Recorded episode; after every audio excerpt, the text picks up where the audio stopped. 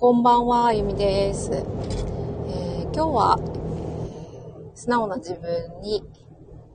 進化するライブ、発達と原子反射ということで、えー、昨日からね、もう発達付けみたいな感じで、えー、いろんなこの方と一緒に、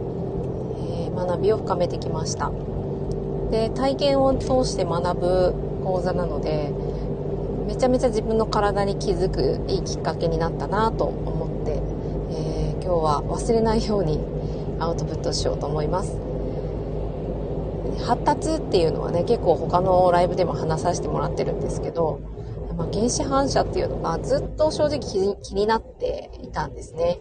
気になってはいるけれどももうちょっとこう学びを広げすぎると自分が混乱しそうだなっていう感じでまあ、ストップしてて。で、やっとちょっと落ち着いたので、まあ、かねがね気になってた原子反射について学ぼうかなと思って、えー、東京の方から来てくださった講師の先生に、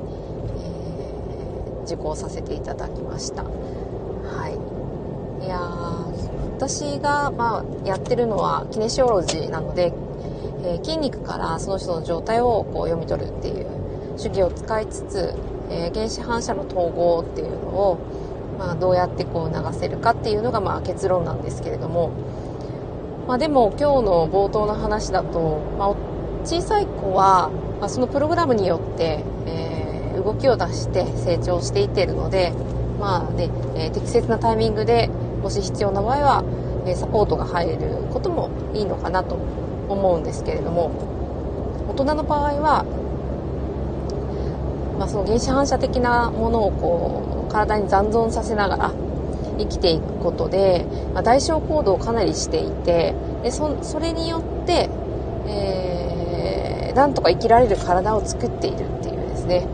なので今の今ここを見て幸せであれば、まあ、それでもいいのかなっていう感じ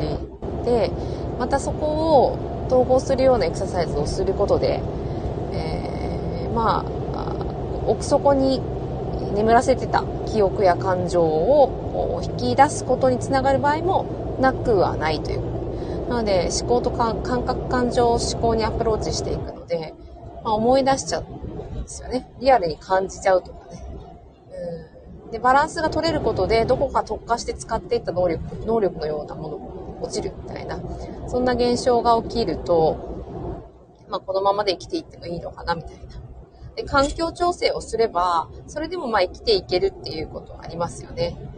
えー、だし、まあその人らしさということで周りの人がそのまま受け入れてくれさえすれば、うん、成功、その人生でね、えー、過ごしていくことができるのかなっていうのがね、思うんですよね。なので本人がどう思うかで、そこにアプローチすればいいのかなと思うんですけれども、自分の体のこう使いにくさとかを、最近コンディショニングのこととか、まあ、やり始めて、4月から、4、5、6、7、8、9、10、11、10、半年は過ぎて、で、まあ、やってもやっても気になる動作戻ってくる感じっていうのがあるんですよね。あそこを消失させたいで、何をしたいかっていうと、リラックスしたいんですね、私は。で、オンとオフっていう状態を明確に自分の中で感じて、で、そうじゃない時はちゃんとこう自分の中でバランス調整するっていうのをやりたいっていうのが私の目的なので、それができる体でありたい。なので最近はまあ朝、ちょっと講座が2日間連チャンで自分の講座と、とその今回学びの講座とあったので、朝が早かったんですね。散歩はしてないんですけど、やっぱりこう、冷水シャワーは お決まりだし、え呼吸法も、えー、ヨガニドラと、えー、消化体の呼吸法ということで、まあ、リラックスして深く眠眠りつつ、まあその消化体もクリアにしていきたいな、みたいな。だからもうこの二つは最低限みたいに最近毎日なっていて、で、正直ね、こう、講座は今までこう、頼まれて、ああじゃあやりましょうかっていう形で、えー、顔を知った方にずっとこう、やっていて、まあ、副業とまではいかないんですけど、本当に時間が空いてる時にやっていたので、なんだろうな。なんか自分自身もその環境のおかげで、え、リラックスしてお伝えすることができていたんですけれども、今回は本当に皆さん知らないっていうね、知らない方で、かつ、あの、支援職の方だったり、お医者さんだったり、えー、助産師さんだったり、保育士さん、えー、特にお医者さんが多かったので、まあね、私に伝えられることが何、何があるんだろうみたいな、やっぱりそういう初めての体験だったので、ありました。だからそういう時に自分が、こう、いつも、あの、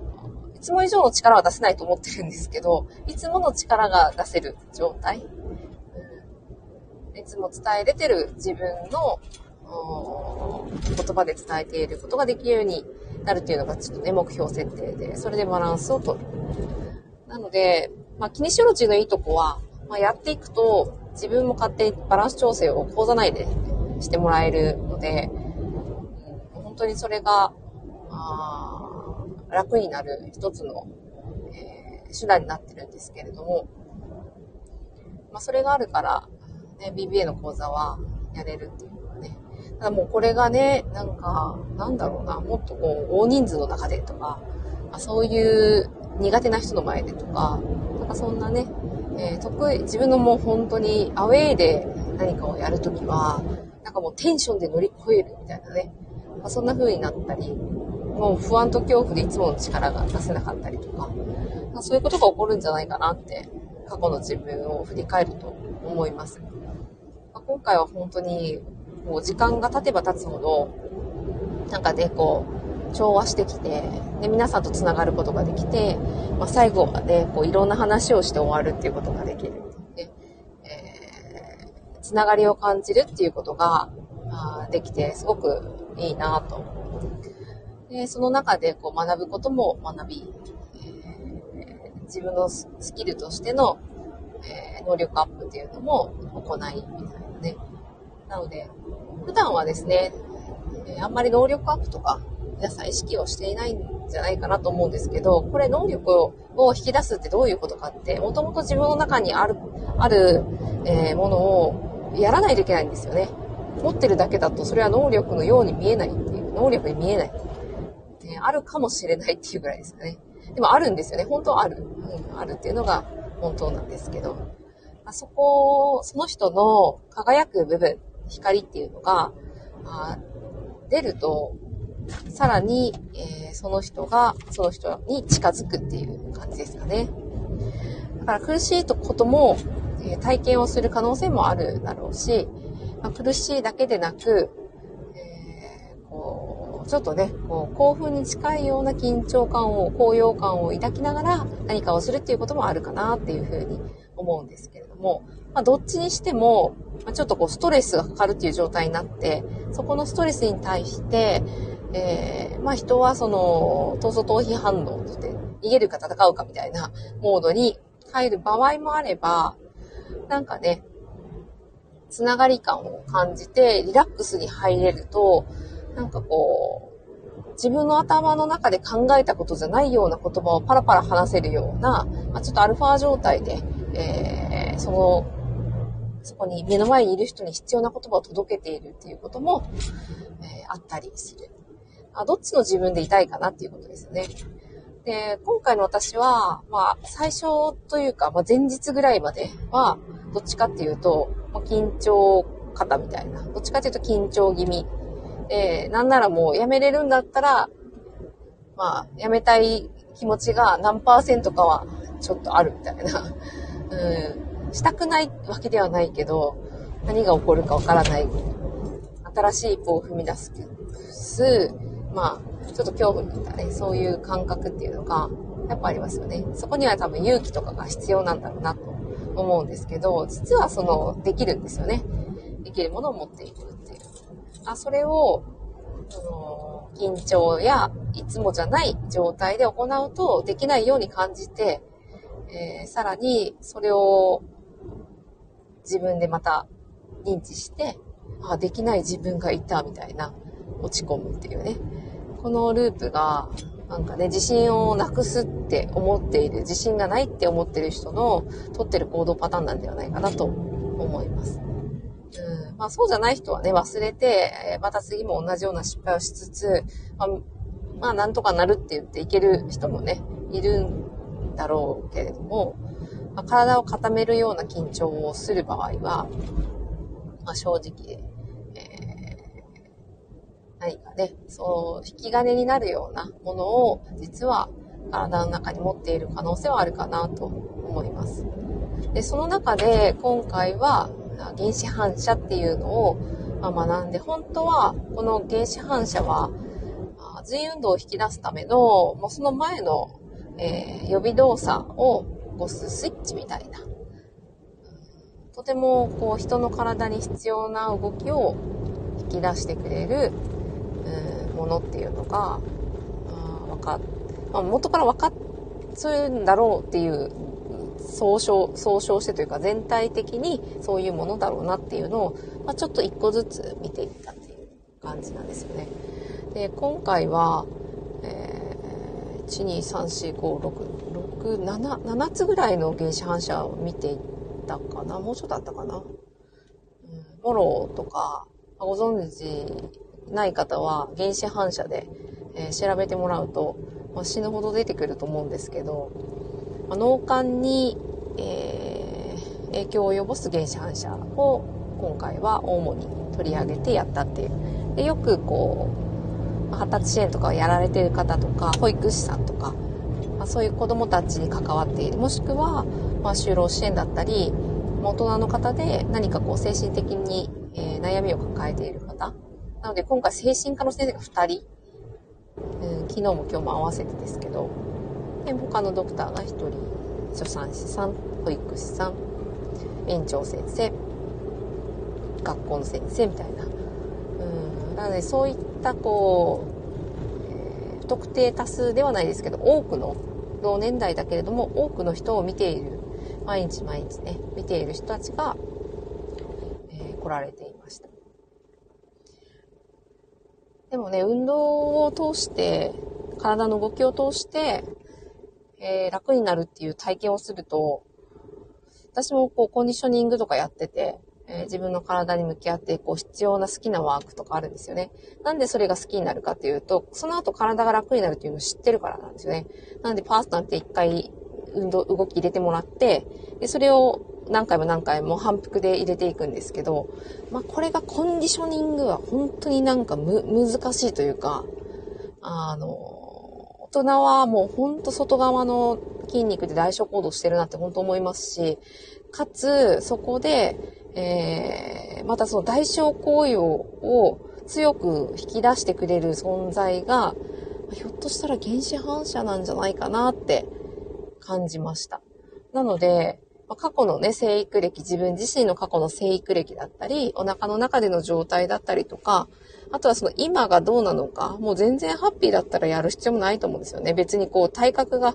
ね、よかって、よ、よくても、まあ、痩せてても別に太んなきゃいけないとか痩せなきゃいけないとかもないですし、運動がものすごくできないといけないとか、長く、長い距離を走れないといけない、長い距離を歩けないといけないとか、ないじゃないですか。なんかよっぽど定義しないと。健康体になるには1万歩歩きますみたいな、そういう定義をしないと、あの、し、しなきゃいけないことって生まれないと思うんですよね。それを自分が設定、決めることによって、じゃあ手段どうしようってなった時に、運動ってまあまあ有効だなっていう話で。まあ、それだと、選択肢の一つ向き、向き合っても面白いんじゃないかなっていう選択肢の一つに入ってくるような気がします。で原子反射に関して、今回、あの、私、モロはないんじゃないかなって思ってたんですけど、うん。で、どっちかっていうと、私の主人の方が、もう毎回玄関から突然私が帰、突然ってわけでもないけどね、ピンポン押してわざわざ帰んないですよね。で、ピンポン押して帰んないからガチャって開けると、その前になぜか、なんでいるんだろうと思うんですけど、たまたまこう通り過ぎてる時にものすごく驚くっていうね。ないですかね。大きな音がすると驚くっていうのも、まあ、小さいお子さんでね、いらっしゃったりするんだけど、大きな音が苦手とか、特定の音が苦手とか、過敏ですよね。聴覚とか、触覚とか。まあ、触覚はちょっと違うかな、モロは。今日の話でいくと。びっくりしちゃって、本当に声出して驚くんですよ。だからもうギャグやんと思うんですけど、まあ、何回やっても毎回のことを驚くので、もうこれは多分本人の中ではギャグじゃないな、みたいな。で、そのモロ反射、私もあったんですよね。あとは、TLR と、なんだかな。バビンスキー反射。足をフィュってなれたら、あの、ふにゅってなるやつですね。調べてください。知らない方は。面白い動画とかもね、いっぱいあるんじゃないかな。で、統合の仕方も本当にいろいろね、今ね、なんか出てきてるなと思います。神経学的発達をもとに、統合の運動パターンを紹介する動画。うん。で、感覚統合、私も感覚統合をなんかこう体系的に学んだことがないので、感覚統合と原子反射の統合が一緒なのかって言われるとちょっとわかんないんですけど、なんか昔より流行ってきてるというか、言われてきてるなっていうのを感じて、あとはポリベーカル理論とかですね、ああいうのが好きな方は、まあ、原子反射とつながるっていうのはあるんじゃないかなと思います。なんか安心の種とかいうね、えー、ポリベーカル理論の分かりやすい本があって、私はそれを勧めていただいたので、読んで、えー、まあ2人ぐらいポリベーカルに関して学んで、えー、なんかね、発達を知っとくとよりこう、つながる部分があったりとか、あそれとその原子反射のことを知ってるとよりこうつながる部分がある。まあ、一つの体の仕組みを多感覚で、多角度で見てるっていうか、うん多数の視点で見てるだけなので、まあ、似通ってきたり、え一貫性があったりとかするのは当たり前だろうなと思うんですけど、なんかね、一つの方向で見れなかったものが、それを知ることで、なんかより深く、深くまで見れたり、違う角度で、え観察することによって見つけることができたりとか、まあそういうのはあるかなと思います。で原子反射はね、そして原子反射も発達と同様なんかね、あの、出てきたり、引っ込んだりね、ストレス下で、えー、出てくるので、なんだろうな、調子が悪い感じがするってそれ出てきてんじゃないっていうこともあるんかなっていうね、それを思ったりとか。だからリラックスして過ごせるだけで、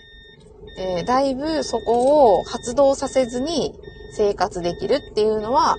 まあそもそも論としてはあるので、まあそういった意味では呼吸法とかやってますけど、私。まあ、そういうのは役立つなっていうのと、えー、シンプルに教育キネシオロジーの主義は、うん、安心安全をの体を育むっていうところで使える。で、ダイレクトにやっぱり人によって本当に残存具合とかも違うし、それこそ生育歴でも全然違うの、でも本当に同じように過ごしてて、同じように友達やってとか、でも全然出るものが違ったり、ああ、この人となんか出方似てるんだって、似てたな、みたいな。うん。なんかそういうね、なんか共通点、ああ、確かにこんなこう姿勢してるな、とか、なんかパッと見た感じとか動きでわかるんですけど、面白かったですね。なのでこれを、まあ原子反射が残ってるからこう悪いとか統合したい、絶対した方がいいとか、なんかこう、なんでこんな風になったんだろうっていうところを深掘りすると、あの、沼なんで、それも。うん、なのでそれはもう、まあ、脳、脳、脳ですね、研究してる人に任せたりとか、まあ、あ専門の研究員の人に任せて、で、今できることとして、その原子反射を見つけたら、こう、かなってね、思ったら、一回アプローチしてみる。